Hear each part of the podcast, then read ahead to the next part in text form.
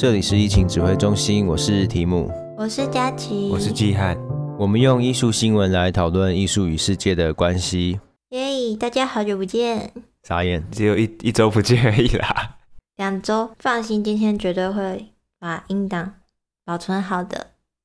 昨天十一月二十一号的时候是任天堂，就是超级任天堂诞生三十周年。哈？超级任天堂长这样？就是灰色的。我给你看图片，它长这样。哦，我以前有这个的把手的吊饰，转蛋的那种。它诞生了三十周年。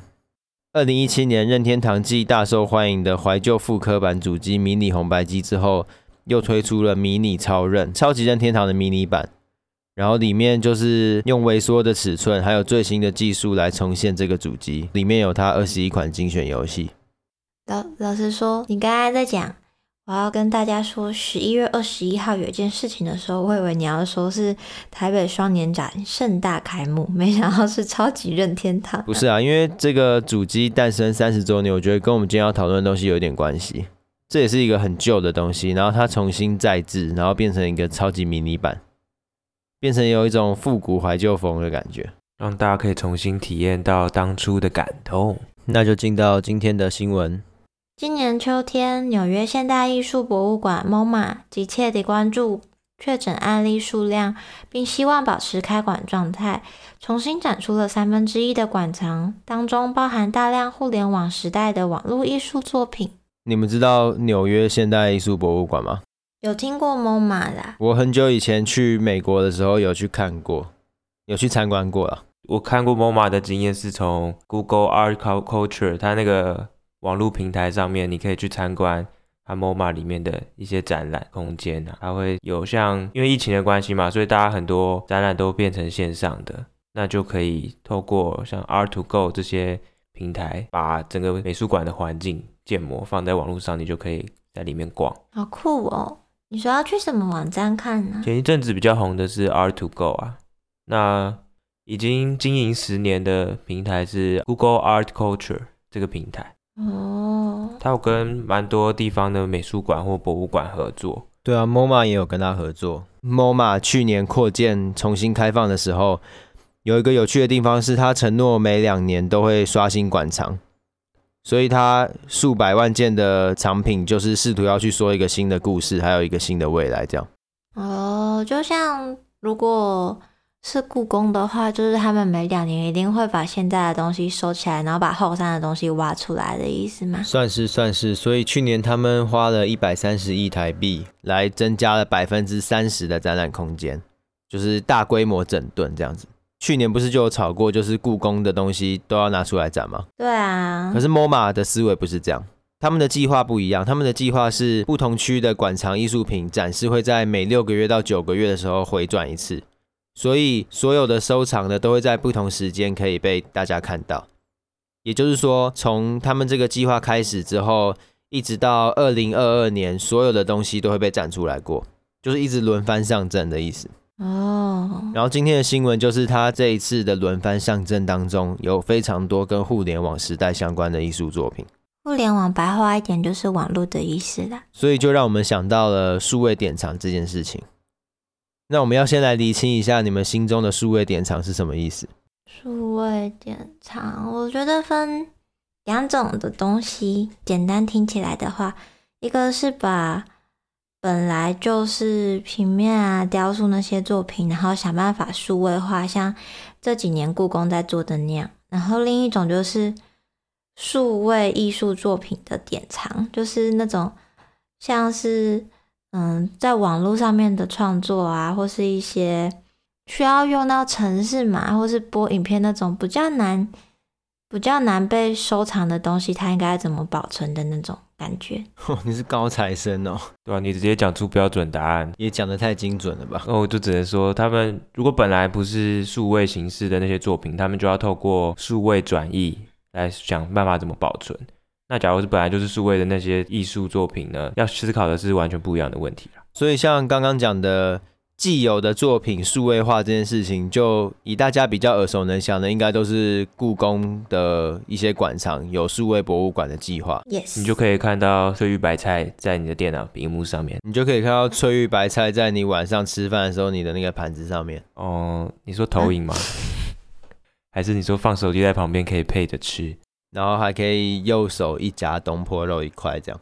故宫他们除了做这些一般馆藏的转化之外，他们在前一阵子大家都很熟的动物森友会嘛，他们还把很多朝代的衣服也都转化到那个平台上面，所以你的角色都可以去穿那些衣服啦。这也是一种作品的数位转移。对，所以这样就会吸引一些比较不一样的人去，可能去关注到故宫，或者是更多的客群。结合我们上一集提到的人工智慧，之前达利展。他有收集了很多他的肖像什么的，所以在展场里面的时候，最后一个部分他还会有个荧幕上就会出现达利，然后他开始跟你讲话，邀请你跟他一起自拍，然后你们就会产出合照，这是跟稍微人工智慧有点结合的部分了。嗯，这就是纯物质文化资产的数位化。不过这其实不是我们今天真的要讨论的重点。我们今天要比较聚焦的地方是科技数位新媒体艺术作品的典藏。因为它会面临到非常非常多的问题，然后我们也会来分享一些国外的案例，还有我们觉得比较合适的发展方向等等。对啊，因为像是其他画作那些保存都已经行之有年了，大家都已经很清楚要怎么去维护它。那相对科技艺术这样子新的媒材啊，它就会比较多有新的问题要去克服。例如说最有名的那个。白南准的 CRT 电视门，方方的那种，就是影像管电视啊。但是那种电视现在也都已经停产了，所以它如果有东西部分坏掉的话，零件可能也都没有再产出，变成很难保存。对，那大家可能会觉得说，这些作品不是都还蛮新的吗？就是跟一些古古早的那种非常古典的艺术作品来比起来，这些作品的确很新，因为。这些科技数位新媒体艺术作品也大概是从一九八零年代才开始有大量产出的，所以距今也才四十年。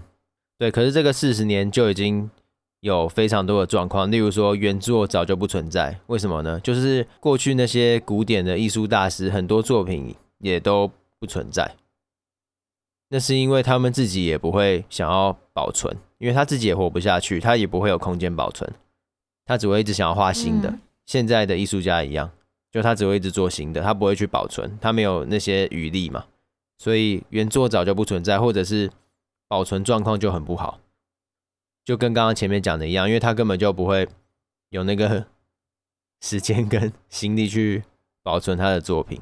尤其像是早期的录像类的作品，很多他们自己拍完，现在要找档案，你看很多艺术收藏的书，他们就只会剩下一些黑白照片。因为他们毕竟只是，嗯、呃，比较是否个人的艺术创作。因为像当初你也会说，那个时候已经有电影什么，他们的胶卷不都有留下来嘛？可是因为那个是电影商，他们有大量去给各个剧院啊，就就有很多副本。像现在的这种艺术，你越多。副本或者越多这种复制体的话，你的作品也越容易会被留下来。对，所以刚刚佳琪讲到这个，就又跟美术馆、博物馆的典藏有一点冲突。他们挣扎的地方，就是因为典藏就是为了别人来看嘛，就是我这边有嘛。嗯、然后典藏又是一个让艺术家的创作可以进行时空跨越的可能性。这是王博也说过的，就是他说典藏是现今数位艺术领域的重要产物。它是让艺术家的创作进行时空跨越成为可能，就像我们现在可以看到梵谷的创作，可能一两百年后的人也可以看到我们现在的创作，都要基于有完善的典藏系统。可是比较不一样的地方是，我说的不一样是跟过去古典艺术不一样的地方是，古典艺术这些作品呢，他们没有机械的高复制性，就是一张画就只有一张画，那版画也有限定的版次，可是以以录像艺术为例好了，它是可以无限复制的，所以美术馆在收藏的时候呢，这个典藏的意义就变得比较不一样。因为当他将这个作品借出给其他单位的时候，他也是拷贝个，例如光碟或者是 USB，给其他单位展出，所以这个作品在这个瞬间会变成两份，甚至好几百份。等于说这个典藏不是只有他拥有。那在这个馆方架构上，就会变得跟以前的想法不太一样。可是就像佳琪刚刚说的，这个作品它的克隆体越多，也就是它的复制人越多，这个作品反而可以保存得更久，所以就变得很有意思。然后刚刚讲到一九八零年，距离现在四十年就不远也不近。可是除了原作早就不存在，或是保存状况不佳等等，就还有一些规格不一啊、设备不齐的问题。例如说，佳琪刚刚讲的电视可能已经型号已经停产等等，甚至是展示期间故障，这种东西在 古典艺术里面是不存在。你不会蒙娜丽莎的微笑今天展的时候它没有笑吗？那就是灵异事件，就是也是蛮恐怖。对，所以这些议题、这些问题都是科技、数位、新媒体、艺术作品在典藏上面常常遇到的困难。刚刚提到有些是硬体上的问题嘛，像也有很多是软体的问题。可能当初他们在制作的时候是用到，假如现在的时代眼泪就是他们用到 Flash，但是现在的电脑已经很多都已经开始不支援了。那那些艺术家的作品可能就没办法如实的呈现。那馆方他们要做这个典藏的话，他们平常没有展出之前也是都是放在仓库里面。那可能五年后他们才发现，哎，那这个已经不支援了，他们就要开始想办法去看他们背后。是城市是怎么运作的，才能试图去让这个作品能够再继续被展出。在典藏保存事物里面，他们是有一些原则的，就是那是博物馆学中的一些专门学科啦。其实就有点像我们去健康检查，就是你会先到医院，然后你会先跟他说你是谁嘛，先做身份核对嘛。那艺术品也是，就先做身份核对，就是 OK，这是这个作品，然后再来他就会开始帮你做身体检查，例如说。你的尺寸是多大啊？然后你用的是哪些东西？你用的是什么型号的投影机？等等等等等。做完这些健康检查之后呢，就会开始有一些预防性的维护。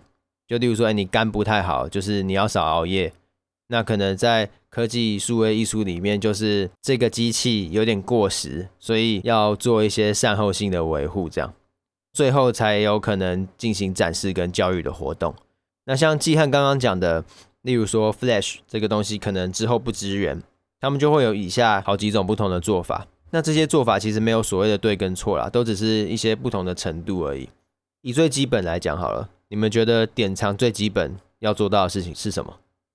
他要展览的时候要可以跟当初一样吧？就就观看者的角度来说，嗯，一定是理念上的核心一定要达到嘛。好，那典藏最基本就是保存嘛。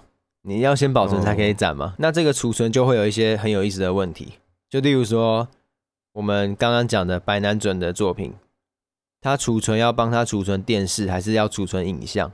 那它储存电视，那它要不要储存电线？要啊，因为那个规格会不一样。对，可是，在不同的案例里面，这些选择可能就会不太一样。因为是不同的。对，所以就会变得蛮有意思的。就是例如说一个录像的作品，那它储存的时候要不要储存投影机？要不要储存它当时展示的那一台投影机？还是可以只储存同样型号的投影机？我觉得要看那个投影机在他的作品里是怎样的概念呢？因为像白南准，他的比较偏向录像装置，所以他的那个电视必须要保留。那如果是近几年的录像啊，那些录像的投影机或是播放它的荧幕，就要看那个作者他在界定他的作品的时候有没有把这个涵盖进里面吧。就甚至也不要用同型号的投影机啊，就只要可以投出那个画面在正确的地方，他就觉得、OK、对。可是你的这个想法是某一种人的观点，因为有另外一些人的观点会认为说，他呈现的虽然他的影像内容才是他作品本身。可是他创作的时代，还有科技的发展，那些都代表在他的历史脉络里面。所以有些馆方的数位科技艺术典藏，他们会追求到要连投影机都要用同一样的型号来做保存，即使他的影像作品不包含录像装置，只包含录像。我不知道你们懂不懂我的意思？嗯，有听懂啊，只是我觉得这部分通常是在典藏的时候可以跟。艺术家做沟通的吧，就是可以直接跟他假设的问题是：五十年后，你希望你的作品长得是什么样子？就是我们如果要再展出的话，那他当时就会决定说，那他最核心的部分是影像的部分，或是他觉得装置部分也很重要的话，那他们就可以一起努力去试图保存下来。对，所以在这些作品被典藏的时候，会有两个很重要的事情要进行。第一个也很重要的事情就是我刚刚说的，像是健康检查，需要有一个表格，把所有该记录的东西都记录进去。另外一件事情很重要就是艺术家访谈。他们要能够跟艺术家讨论很清楚，艺术家创作的理念是什么。可是其实艺术家的访谈也不一定是对的，因为你在保存这个作品的时候，并不是他创作的那个时候，他可能已经是十年后的他，然后再重新去诠释他那时候在想什么，就会变得很复杂、很难处理的地方。就例如说，可能我十年前是一个素食主义者，我做了一件作品。然后我十年后呢，我没有再吃素了。然后那件作品被典藏了。这个时候，馆方会来跟我做艺术家访谈，问我那时候创作的语境跟我的想法。那我现在给他们的回应，就是以一个我已经不是素食主义者的角度来回推我当时候的一些想法。那那个想法到底有多高的参考性，就也会变成他们在数位典藏里面。很需要去细致处理的部分，我觉得这样子是真的蛮困难的。但我觉得这个这个最好的方法就是让大众，因为其实大家在创作的时候并不会想到自己的东西要怎么被典藏，甚至典藏会有什么样的难度吧。那当这个知识已经被，就是知识已经普及了之后，大家可能在。投稿作品去增建的时候，就不会只讲作品理念，甚至他就会自己有一份文件，固定的知识的表格，他就知道他自己怎么希望这个东西被典藏吧，就变也是一个必备文件。那这样子也不会有后面的理念已经和你以前不一样的问题。就自己当初在写创作脉络的时候，自己记得写清楚一点。可是这很很违反人性啊。哦，只是我觉得。如果他一开始在创作的时候就没有特别把这项东西考虑进去，那其实博物馆在做典藏的时候也就不用，嗯、呃，除非他们是想要强调这个作品的历史年代，不然也不需要特别去追求那件事情。因为像是假设一个录像装置，它在哪里都能播，而且它的投影机都是看美术馆那时候他要给他什么投影机，他就用馆内的。投影机而已的话，那我就真的觉得他的投影机就不是这么的重要。就是以他的录像作品来说，嗯，我觉得他的意思没有那么极端，他比较像是说，他以前的影像可能解析度只有七二零 P，然后那时候投影机解析度也只有七二零 P，那他在二十年之后，他的影像能不能用一零八零 P 的投影机去播放？因为看到的感觉就会完全不一样，你懂我意思吗？那这个时候美术馆是不是要刻意有留一批七二零 P 的投影机来播放那个作品？就我的意思是，他们会遇到很多这种小小的问题啊。那这个东西是没有绝对的答案，就是也有很多时候需要妥协什么的。所以当初在缴交那个健康生健康检查表的时候。就非常的需要好好的确实做好，而且甚至国外的一些艺术机构里面，就是有一个人每天的工作就是在确认这个登录表的内容，超级无聊，但是很重要啊。他就整天看那个 看那个表。那，那这阵子 Adobe 宣布他们不再支援 Flash 的时候，他应该很担心，想说死定了，又有一批作品要全部换程式软体来写了。可是我看到的蛮多案例就是。假如那个投影装置、投影机的部分，假如很重要的话，那在典藏这个作品的时候，那个艺术家会包含电脑跟投影机会一起给。那假如他没给的话，可能那边就不会有这么多的，表示他没有那么多的坚持啦。对，可是就是我的意思就是说，嗯，有时候馆方他们并没有那么在乎艺术家本人的坚持，你懂我意思吗？就是他比较在乎的是那个作品。的保存，你要你要用一种博物馆的，OK，博物馆的角度去看这个东西，它就是要把它保存住，有点就是冻结住的感觉，尽可能的冻结，尽可能的被拿出来展出。所以当然核心作品、核心概念不要被搬动，都有很大的弹性。就是我从我说最基本的典藏要做到是储存嘛，然后再来就是第、uh huh. 第二层是转移，就是可不可以用新的型号，可不可以用新的款式这样子。嗯、uh，huh. 然后再再上一层就是模拟，就是可不可以用不同的机器达到一样的效果，就比较像你们刚刚讲的这些东西。就它没有对错了，它就是程度，甚至到最最后面就是再诠释，就是可不可以改变机器的数量，可是核心理念没有变。举个例子来讲好了，假设今天有一个互动的作品，而且这个互动的作品是一个没有很懂程式的人写的作品，只是他完成了，过了好几十年之后，这个作品开始出现一些状况，哦、嗯，然后你回头去问他，他也回答不出来，是吧？然后他，然后他死了，这样。假设他死了，这个时候呢，你要让他继续可以展出嘛，要不然他不会动，就势必没办法只是储存嘛，除非你就是变成一个文物，就是变成一个尸体啊，就从一个作品变成一个尸体这样，一个作品尸体。可是没有人想要这样，所以他们势必就要往转移啊、模拟再诠释那边靠过去。就例如说，请一个超强工程师看他作品的影片，嗯、然后把他动态全部重新写出来。这就是最最是已经很终极的地方，可是，在典藏里面并不排斥这种做法，只要核心理念没有改变。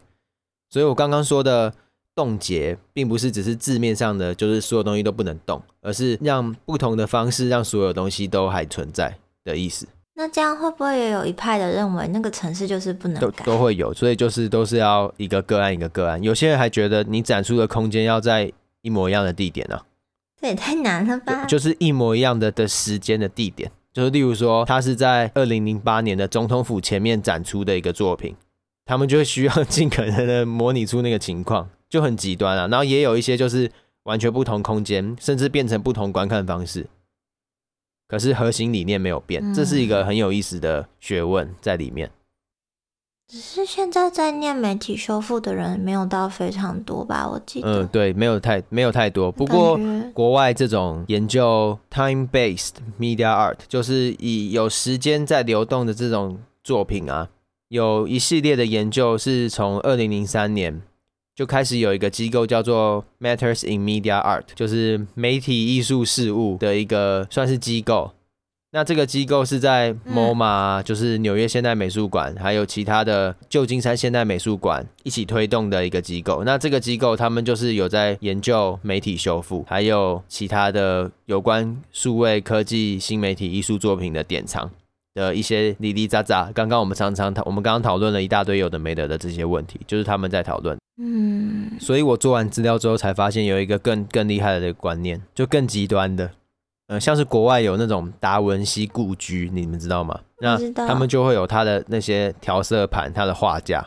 所以，因为那那你就可以去了解这个艺术家他创作的环境跟脉络是什么。那这这种观念在数位新媒体科技艺术里面就整个爆炸。他们就是要把他整台创作用的电脑全部复制出一台。然后就可以去里面研究。那因为国外他们这些东西已经行之有年，所以他们在保存这些东西上面也比较有一些经费做到比较细致。就例如说，USB 有 USB 的储存空间，然后 CD 有 CD 的，然后硬碟有硬碟的，因为他们适合的温度，然后保存方式都不一样，所以他们都是有依照不同的东西。就艺术家缴交典藏的时候，都是一个可爱的盒子。然后那个盒子上面可能有这个作品的照片，然后里面如果是录像的话，是一一个 CD 或是一个 USB，然后旁边如果艺术家比较有一些闲情逸致的话，可能还会放一些精美的照片在旁边，像专辑一样，也会有一些文字的说明吧，就是文文件。对，然后像国内的典藏呢，就会把这整个盒子就收起来，然后国外的典藏就会把这个盒子全部的东西都分开来，就是光碟就去到光碟区，然后有编号。然后盒子就和艺术家盒子区、艺术家精美小插图区、嗯、艺术家精美照片区，这样全部都分开。对啊，照片跟一般 A4 纸，他们的储存温度应该都不一样吧？有分这么细？就是看他们的预算，就是有没有建档的这个动作吧。因为如果有建档的话，在后续的查找跟维护上是会比较方便的。对，所以国内的建档他们就是一整个是一起。它这一整个一起的话，会有一个问题，就是当你这个典藏已经收在这边五年了，你五年后要突然要拿出来用的时候，你打开那整个就像打开惊喜包一样啊，怎么有怎么有这个 XP 的电脑，就变成你就要又要面临新的问题。但如果你一开始就已经知道这批这个作品是用到这个系统的时候，那假如说 Flash 的东西更新，我就会知道哦，那这几件作品现在都会需要。有对这个部分来做更新，对，可是并不是所有的公部门都能够有这样子的，嗯，哦，要成本啊，就是要花很多钱，而且也要有专业人员吧。我觉得比较理想的方式是要分阶段，就现在这个阶段，我说国内比较理想的方式是，可以有一些民间自营的维修顾问公司，然后这些管管社呢就外包给这些公司进行维修服务。馆社在这个阶段只需要成立一些联络人员跟技术沟通人员，还不需要有那个部门什么的。可是我觉得很难，因为博物馆系统很封闭，就是他们对其他单位都还蛮不信任的，因为他们有他们自己的一套系统。我突然想到前阵子我们不想讲的那个新闻，他们就是修复出了一个严重的状况，然后那个是找外包。哦，好吧，那那就是很惨。啊，所以，然后，所以我这个建议不是很好，没有啦，不是那个，那个是没有，就是要找专业，但是要认证过的专业。对，然后博物馆也会因为一些对于技术的未知，所以对操作上就变得比较保守。所以我觉得另外一个可能比较好的方法是跟艺廊还有厂家做水平整合。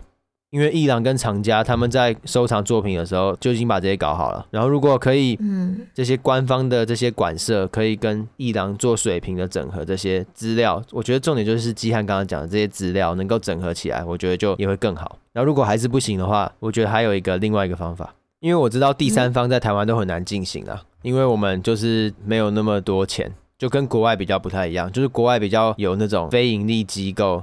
就是大多数欧美国家都是非盈利机构自生自灭，他们的经费只有一部分来自政府，然后政府又因为有那个闭据原则，所以可以不会去太去管他们。然后台湾比较难，是因为都比较上到下这种比较权威式的课程组织这样，所以另外一个我觉得比较还有一点机会的是，就是办在学校里面，就是成立大学实验室，或者是跟一些企业转投资的那种育成中心挂在学校下面，然后就有研发经费。只是我突然想到，连台湾比较传统的那种系所都已经不多了，而且资源也蛮稀少的，感觉我们数位这一块还需要蛮久的时间才有办法做起来。因为我认识的人就是念古籍修复相关的科系，光是听到他们系上的资源，我就觉得好可怜，像孤儿一样。因为其实国内有非常多的。很优秀的新媒体科技数位艺术作品，他们都没办法被典藏。就大部分现在有被典藏的，都还是比较偏向一九八零年到两千年左右的数位艺术作品。那通常都是录像、影像类的作品，比较少装置类型的作品。因为装置类型的作品，它需要面临的典藏问题太多了。老实说，光是你叫我复制自己大一、大二的习作，我可能都有点 难把它重现出来。何况是博物馆的人员，对，所以我觉得比较理想的方式就是不用一次就说这些馆藏的要新增什么专业科技与数位艺术典藏技术部门了，我觉得这太遥远了，可能要一步一步慢慢来。还是季汉，你可以去国外修修这些技术，然后回来台湾开公司，感觉好像还蛮不错的。呃，会饿死。国外学完钱的问题，我去我花很多钱，然后去国外学回来，然后就没钱了。你再考虑一下。呃，好，一样是要先大家都认知到有这样的问题，才能一起往那个方向前进吧。因为我自己亲身经历的是，我有跟过一个艺术家有做过一件作品，然后那个作品就会就是最终就是基于不知道怎么维修，然后所以。就没有被典藏，是没有被美术馆典藏，还是私人藏家想要但是不敢收？呃，美术馆，所以就真的是有难度。那这个作品就不会留在台湾，这样。而且这种他居然是在现，已经是很新的创作，就是基本上是创作完就已经在洽谈典藏这件事，居然都没办法成真。我所以，我才会觉得，如果这个时候有一个生态是民营的这些顾问维修公司有建立起这个生态，而且他们彼此有竞争关系的话，搞不好他们就可以外包给他们处理，就不会那么害怕。哦，因为我觉得他们害怕，就是因为他们真的不知道怎么修，他们真的对于这种未知太恐惧了。啊，到时候花一大堆钱典藏，然后坏掉不能展，然后到时候被议员质询，不是被骂翻？哦，这样我听懂了啦，就是我就是去国外学怎么把一个作品打包的很好，然后怎么维修，然后就可以回来来做这件工作。哦、对，所以之后几集可能就会没有季汉，因为他可能已经出国就是深造，才不会。而且这种没有被展出的这些储存啊，还有这些。修复啊，是永无止境的，季汉是耗人耗时又吃装备的。哦，听起来也是，嗯，听起来是难怪没人。而且你要等着它被展示、被讨论的时候，才能再一次保存它，所以你要等它等到天荒地老。我觉得可以，你可能也要跟我一起去学。那我们就刘佳琪在这边录这个 podcast。哎、欸，我跟你们一起去好了。没有没有，我们要留一个人在这边守着这块。对，对我们这个自媒体还是要还是要继续努力经营，所以可能你还是要固守这个城池，这样。对，而、啊、我们可能偶尔有可以从国外跟你们连线回来，跟你聊一下。对，跟你跟你跟你偶尔跟你聊一下。不行啊。对，因为我觉得他们这些做典藏的也很辛苦，有一股使命，就是想要把保护他们到永恒这种使命，我觉得很伟大，而且甚至是他们也有心，他们今天如果真的典藏一个作品，他们一定有心，就是要把东西都用好。所以我觉得真的就是缺乏资源跟一些缺乏自由的活动的空间，啊，相信会越来越好啊！每次最后都这样讲，然后都不负责任。我们阿阿不相信越来越好会怎么办？阿不相信越来越好，要说相信越来越烂吗？我我们相信这个世界会迎向毁灭，所以我们就尽情享乐，大家开心玩，我们下周见。好好，那就这样。好，好，那我们好个头啊！